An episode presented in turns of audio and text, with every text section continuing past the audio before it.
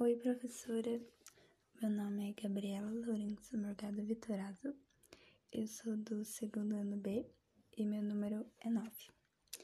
Então, eu vou falar sobre a proposta da CD2 da senhora. Olá, professora. Tudo bem? Espero que sim. Estou aqui para contar um pouco sobre os fungos e as algas. Primeiro, irei apresentar um pouquinho sobre os fungos. Bem, sua estrutura consiste em um conjunto de tubos emaranhados, ramificados, envoltos em uma parede de quitina.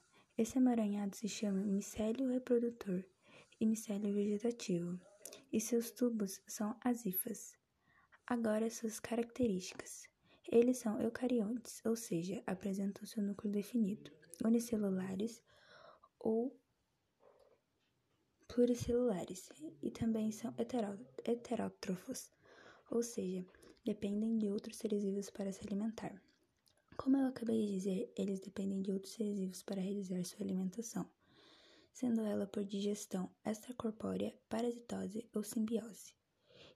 E o que seria a parasitose e simbiose? A parasitose é quando o fungo infecta variados tipos de seres vivos, o que pode levar à morte sim, eles podem ser perigosos a esse nível. Já a simbiose funciona dessa maneira. A associação simbiótica de fungos às raízes dos vegetais, chamadas micorrizas, facilita a absorção de água e seus minerais, hifas fúngicas, enquanto a planta fornece substâncias sintetizadas pelas células que recepcionam as hifas. E onde são encontrados? Os fungos podem ser achados em vários lugares, sendo eles o solo, água, animais, detritos em geral, no homem e por fim nos vegetais. Sua grande importância se dá à reciclagem, se dá à reciclagem e decomposição da matéria prima, se tornando completamente indispensável. E também são usados na fabricação de vários alimentos, bebidas medicamentos o que com certeza várias pessoas não fazem ideia alguma. Muito bem, já falei muito sobre os fungos. Agora vamos às algas. As algas podem ser facilmente confundidas com plantas. São fotossintetizantes, eucariontes, unicelulares ou pluricelulares, predominantemente autótrofos e possuem parede celular sem tecidos, sendo chamadas de talófitas. Sendo autótrofas, são capazes de sintetizar moléculas orgânicas a partir de substâncias inorgânicas e da energia solar, absorvendo seus minerais que necessitam através de toda a superfície de seu corpo. Onde elas se encontram? Isso mesmo, perto da água.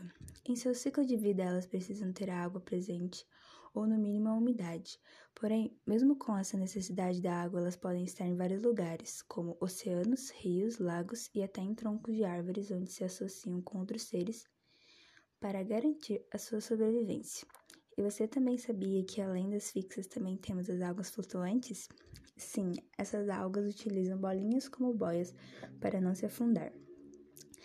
Elas são de extrema importância na manutenção da vida, sendo responsáveis pela fotossíntese de nosso planeta, disponibilizando gás carbônico e também são responsáveis, por 70% de gás oxigênio da Terra. Isso mesmo, 70%, sendo fonte de alimento para a grande maioria dos seres vivos aquáticos. Uma grande curiosidade sobre elas é que também podem ser usadas como fertilizantes na alimentação, na fabricação de cosméticos como sabonetes e pasta de dente, e na fabricação das gomas. Isso é tudo sobre fungos e algas que eu tenho para falar hoje. Espero que tenha gostado e obrigada pela atenção.